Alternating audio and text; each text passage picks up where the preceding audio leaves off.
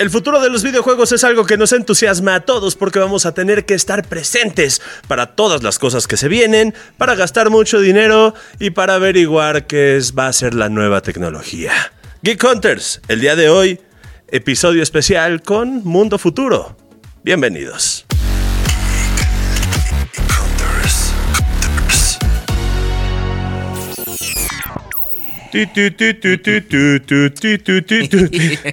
Sí, hay que cambiar de canción ya, por favor, hay que cambiar de canción. Geek Hunters, bienvenidos. en los 90. Nos quedamos en los 90, bienvenidos a este episodio. Está con nosotros Fernando Guarneros. Hola Geek Hunters, bienvenidos a este episodio que como dijo Leo es bastante especial porque tenemos un invitado, Leo. Así es, y es que les voy a decir que Mundo Futuro es un podcast en donde Jorge Alor, Mario Valle y Jaime Limón son fundadores de la legendaria revista Sputnik y discuten las tecnologías y tendencias en aceleración exponencial que definen el fin de una era. Eso es Mundo Futuro. ¿Han escuchado Mundo Futuro? Es un podcast también de Sonoro y está con nosotros Mario Valle. Mario Valle. Caballeros, mil, mil ¡Eh! gracias por la invitación. Muy contento de estar aquí en Geek Hunters representando a este podcast que efectivamente ya cumple casi su centenar de episodios. Qué Oye, rápido pasa el tiempo. De Acabamos de, terminar el día de ayer de grabar el episodio número 99. Les agradezco muchísimo en nombre de Jorge y de Jaime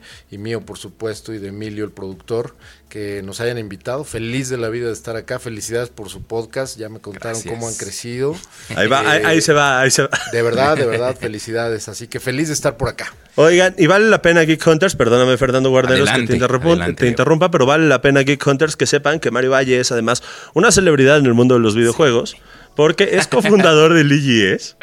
Nada También, más y nada menos. ¿eh? Hay muchísima gente seguramente conoce y recuerda el IGS. No, no, Ojalá que recuerda. sí, ojalá que sí. Yo, mira, ya, ya estoy ansioso porque ya llegue la fecha para el Claro, IGS.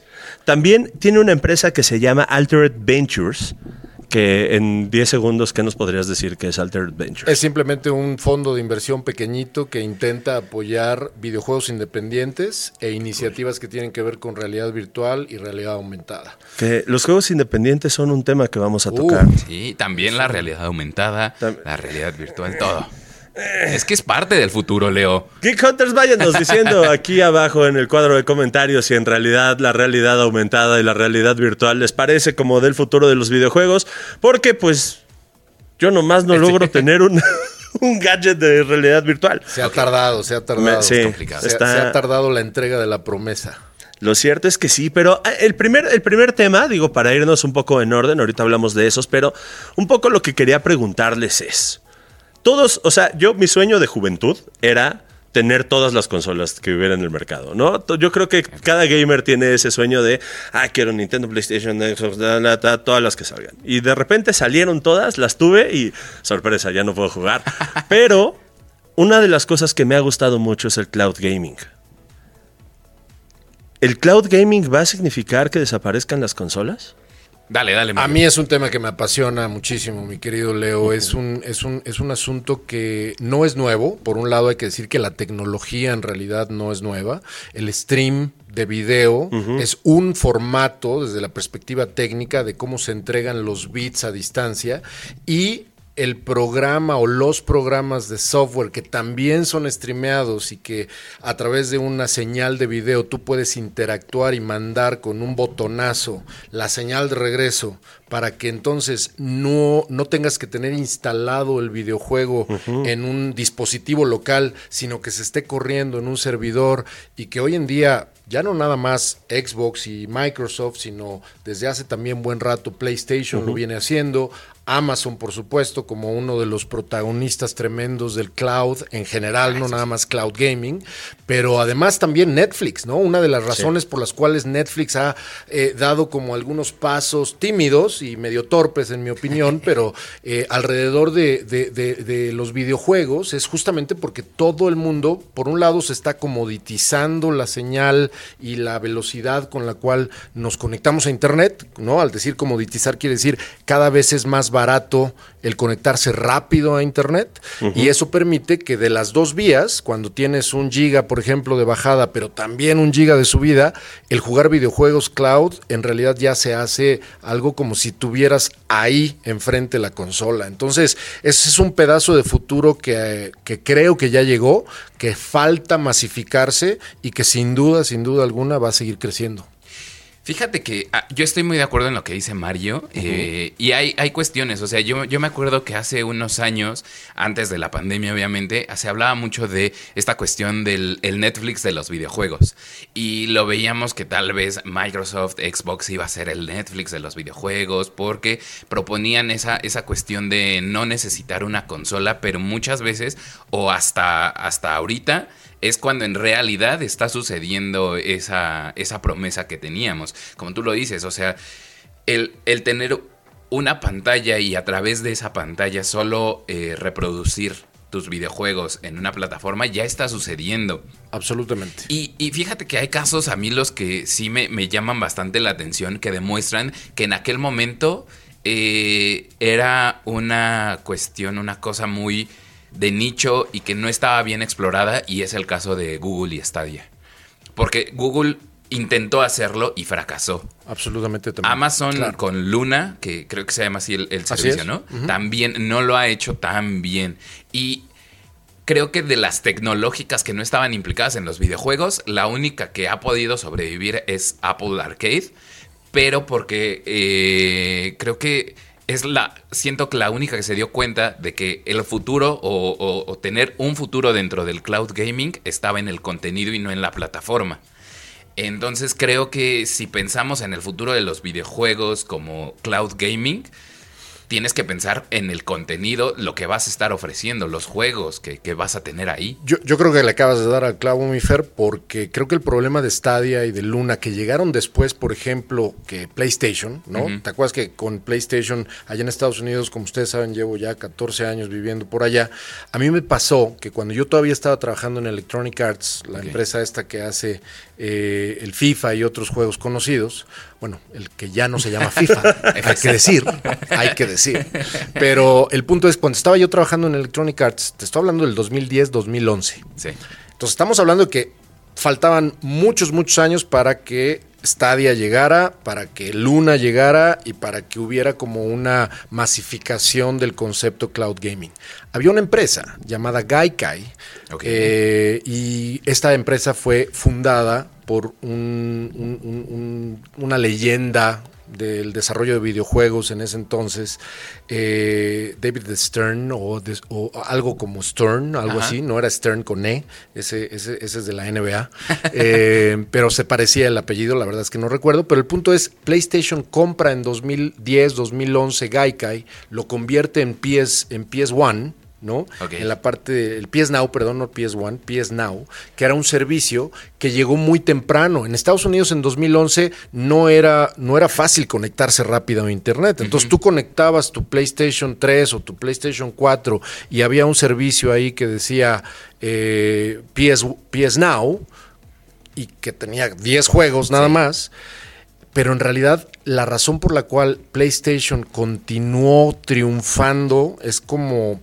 pues que se quedó medio alineado o bastante alineado al producto, al uh -huh. contenido. PlayStation es uno de los reyes sí. de la industria de videojuegos. Sí, Esa misma visión de producto es la que tuvo en su momento Apple, que yo creo que, como bien lo acabas de decir, ni Amazon ni Google, desde la perspectiva no tecnológica, sino desde la perspectiva de producto y de uh -huh. disponibilidad, digamos, de juegos, no pudieron, no pudieron como envolver. Y a pesar de todo, en este en este contexto, antes de, de, darte la palabra, Leo, yo siento que el futuro de los videojuegos, eso sí, no va a ser amable con el bolsillo de los, de los usuarios. Porque sí, de por sí no es ahorita exacto, amable. O sea. y, y, siento que el, el, futuro de los videojuegos, perdón, Geek Hunters que se los diga, siento que va a estar en la suscripción en sí. el cloud gaming a partir de una suscripción. Como se ha vuelto un poco el futuro del entretenimiento, ¿no? Ya todo es. Es, son suscripciones de absolutamente de todo. Es un modelo all you can eat Ajá. por una lana mensual, ¿no? Que, que yo creo que está muy bien. O sea, la verdad es que creo que, que te da mayor posibilidad porque eso de estar gastando de repente 1200, 1200, 1200 y salen 25 juegos en una semana y los quieres todos y te, son 1600 pesos, 1200. O sea, un saludo a la gente de Nintendo. Este, la verdad Pero- es que. Y es que de cuántos eh, de, de esos videojuegos que quieres realmente juegas.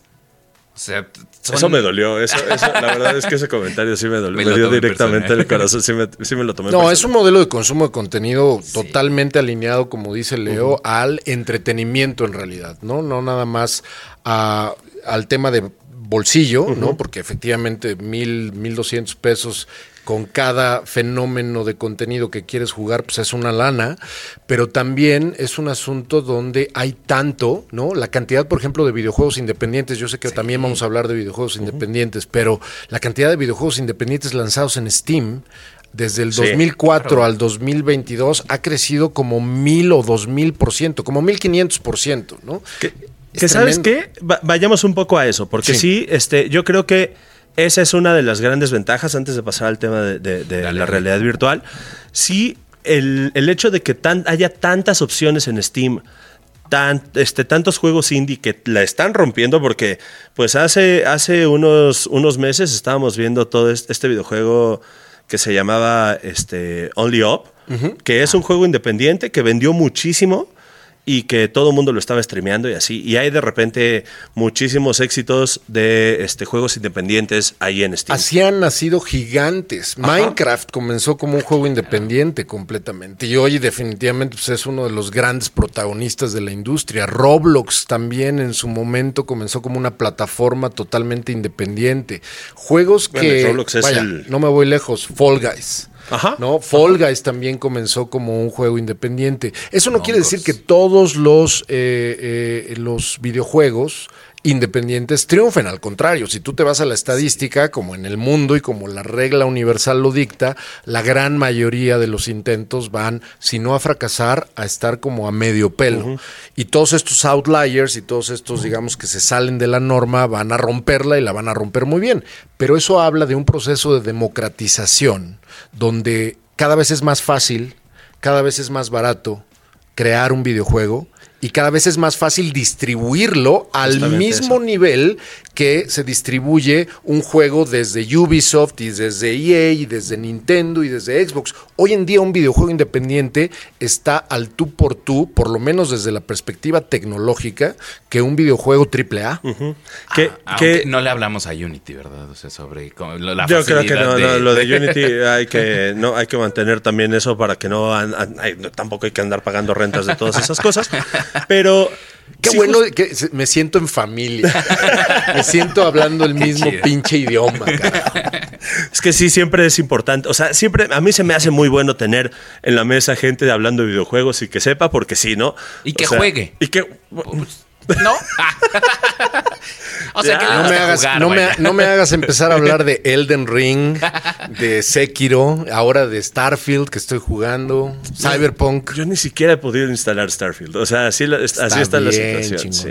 Y, y, este, y Cyberpunk ahí lo tengo y ni siquiera he hecho la nueva actualización. Entonces, Hay un mod para jugar en VR Cyberpunk que te Ah, vuela la cabeza.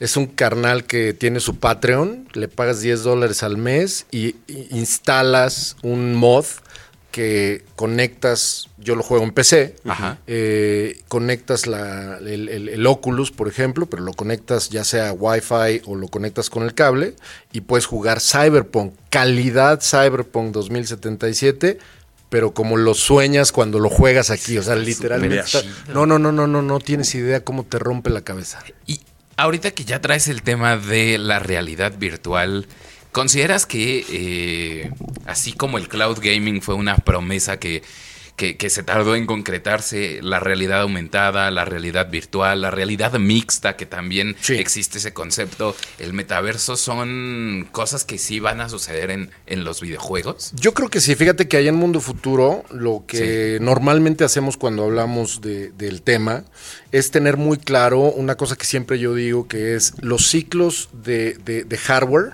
no son los mismos que los ciclos de plataforma. ¿A qué me refiero con eso? Un ciclo de hardware es hablar específicamente de los tipos de casco, vamos a hablar de realidad virtual, Ajá. los tipos de casco que nos han servido a lo largo de los últimos 10 años o 7 años para intentar entrar a un mundo inmersivo. Desde el cartón este que nos puso. Google, ¿no? Ah, El- ok. No, no, te estoy hablando del cardboard, ¿no? El Ya. cardboard que nos daba Google para meter el teléfono, hasta lo que hizo en su momento Samsung, pasando por los primeros HTC, luego el primer Oculus antes de que lo comprara Facebook. Todas esas son iteraciones y ciclos de, de- de hardware. Ajá. La plataforma, que es la promesa de tener algo, ¿no? Que hasta Apple está metiéndose un poco al juego ahora con el Vision Pro. La, la plataforma es la que llega para quedarse. Misma analogía, un teléfono celular, un smartphone, ¿no? ¿Te acuerdas del Treo? ¿Te acuerdas del StarTAC? Si tienes mi edad, que ninguno de los dos la tiene, pero yo me acuerdo del, del StarTAC, ¿no? Y, y el teléfono móvil pasó por un montón de iteraciones hasta que llegó a un punto de hardware y de plataforma donde Internet se puso en nuestros bolsillos, la velocidad de conexión se puso en nuestros bolsillos y pues el iPhone y todo lo demás llegó. Yo creo que no hemos, el problema con la realidad virtual, el problema con la realidad aumentada, pero por, por, por sobre todo la, la realidad, digamos, como completamente inmersiva, no ha llegado el momento iPhone.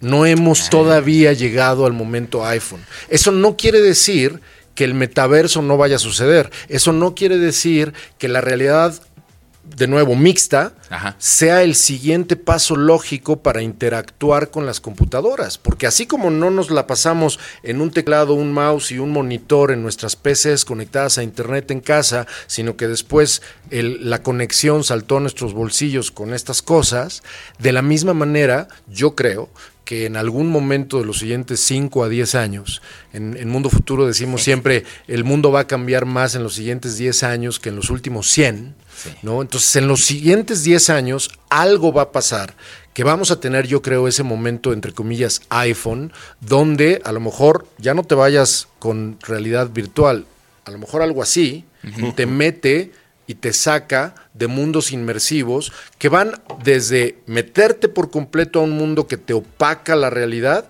hasta un mundo que te pone layers y máscaras para tú poder interactuar, digamos, fuera de la pantalla del teléfono, ¿no? Entonces, soy optimista a lo mejor. Ah, Eso no quiere decir que no vaya, que- que no, no vaya a tener como un rango de error, pero si volteamos hacia atrás, la PC, el Internet, el Internet móvil y ahora también el Internet inmersivo, yo creo que es lo que sigue. A mí sí me gustaría vivir ese, ese momento iPhone que describe Mario eh, y, y ser como...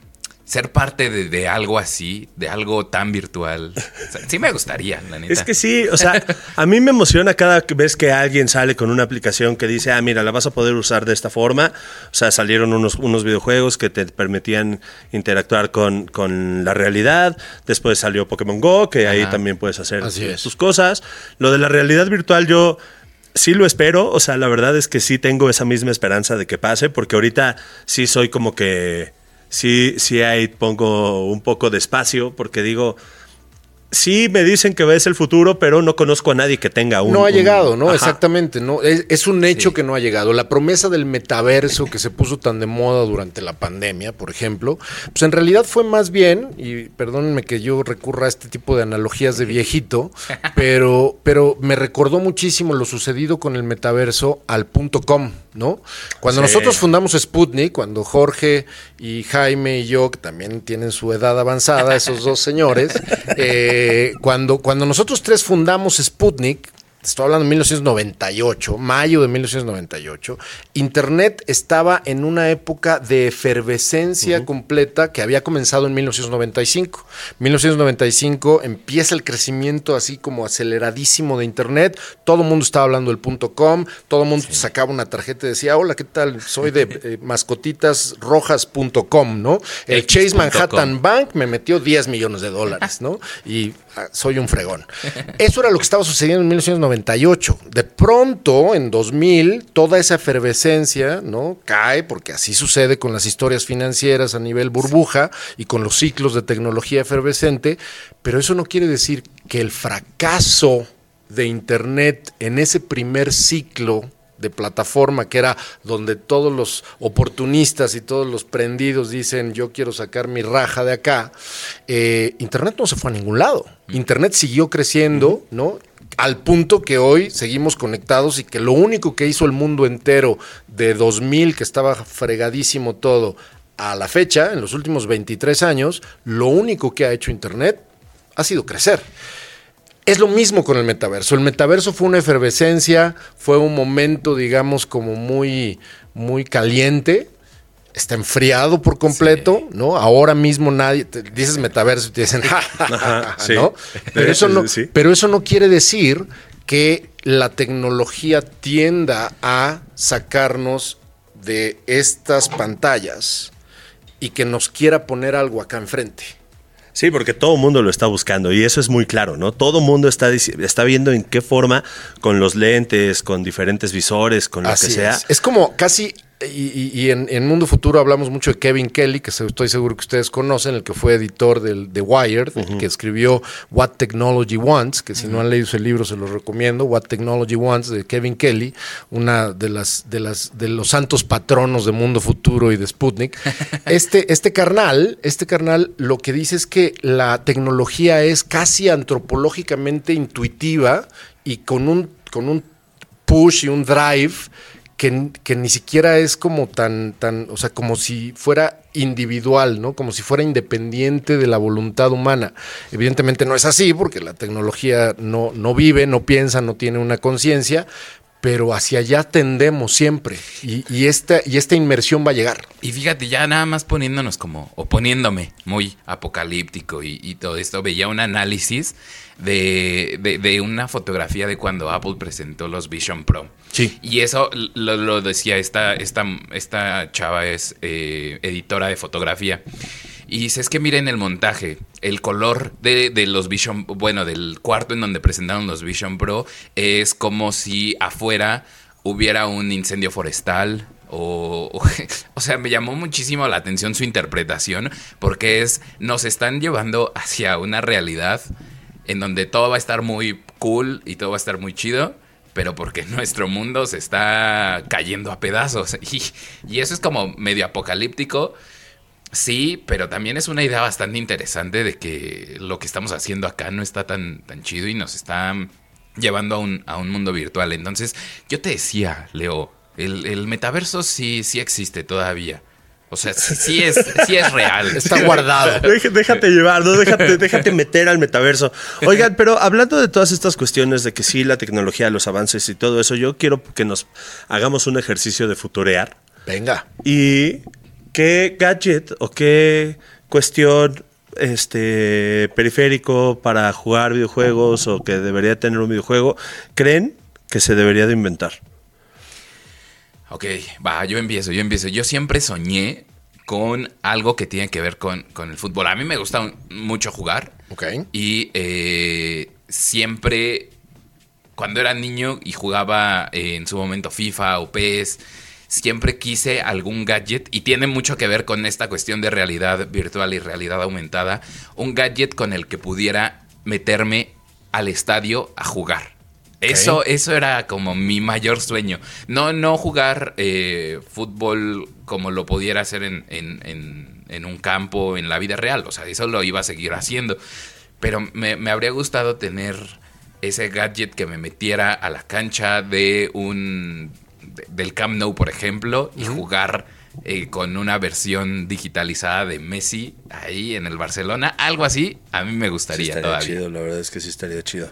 a ver si no termino de escandalizar a la audiencia con esto que voy a decir, pero partiendo de la premisa que estás comentando, mi Fer, eh, hay, no sé si ustedes lo sepan, yo creo que sí, eh, la palabra metaverso fue acuñada en una novela de 1992 llamada Snow Crash. Snow Crash, Snow sí. Crash, de Neil Stephenson, también otro novelón muy, muy interesante. Bueno, ahí se acuña la palabra metaverso. Luego, el, el- el señor este, Klein, eh, como que retoma, digamos, por no decir, se fusila un poco esa novela y escribe Ready Player One que la gran mayoría de las personas aquí seguramente vieron la película, que es muy parecida en narrativa y en gadgets a eh, lo, que, lo que se describe en la novela de, de Stephenson de 1992. ¿Por qué estoy diciendo esto antes? Porque estos son gadgets que son completamente exógenos, o sea, externos a la persona, y entonces te lo pones aquí, ¿no? Ya sea en el de Ready Player One, que era algo que te ponías acá, eh, muy parecido a las tendencias actuales de metaversos y de, y de Oculus y de todo lo demás. En el caso de, de- de la novela de Stephenson era un asunto casi de holograma también, ¿no? Tan- pero que a- estaba como hacia afuera. El día de ayer, en el episodio 99 de Mundo Futuro, hablamos de Neuralink. El gadget que a mí me gustaría usar para jugar videojuegos es un chip en el cerebro que me con, con- mi, con mi in and out, ¿no? Con mi voluntad, me permitiera quedarme dormido y estar con mis ondas cerebrales jugando un videojuego dentro de una realidad que en realidad está no dependiente de un Sí. pedazo de hardware. Yo me puse chinito, ¿eh? Me lo imaginé y sí fue, sí dije, ay, eso sí me dio emoción, eso Porque sí además quisiera". estamos hablando de que no estamos hablando tanto de, de- de ciencia ficción, estamos hablando de que ayer hablamos en el episodio 99 de Mundo Futuro de Neuralink y cómo ha habido, por un lado, un escándalo tremendo Claro. con los changuitos monos, que se están muriendo, pero por otro lado, como esta empresa no, esta y otras, no parece que vayan a parar en su deseo de crear este tipo de eh, eh, conjunción y convergencia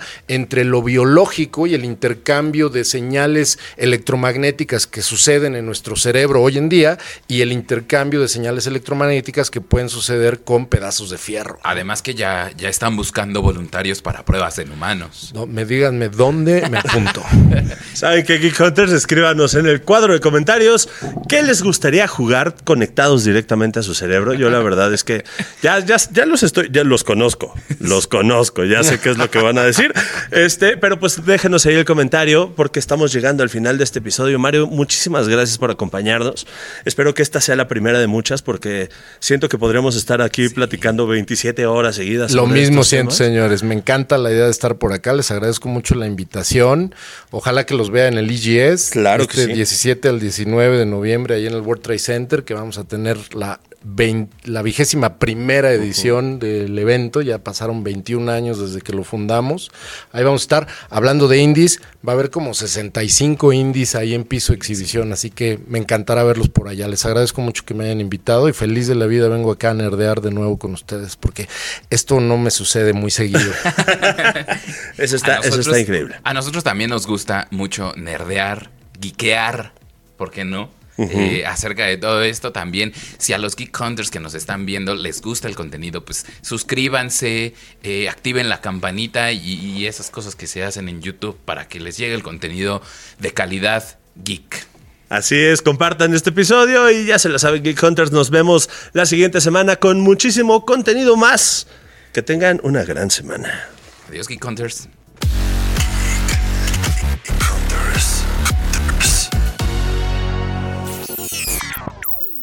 Hola, soy Luis de la Rosa y te invito a Newman, donde platico con personas muy especiales y exploramos qué es lo que ellos hacen para obtener felicidad, satisfacción y éxito en diferentes áreas de sus vidas. En Newman encontrarás nueva información que apunta a cómo podemos vivir mejor en la era en la que vivimos. Más inspirados, con mejores hábitos, relaciones personales, estabilidad emocional, creatividad y disciplina para que alcances tus metas. Únete a Newman. Disponible en Spotify. Newman. El arte del cambio.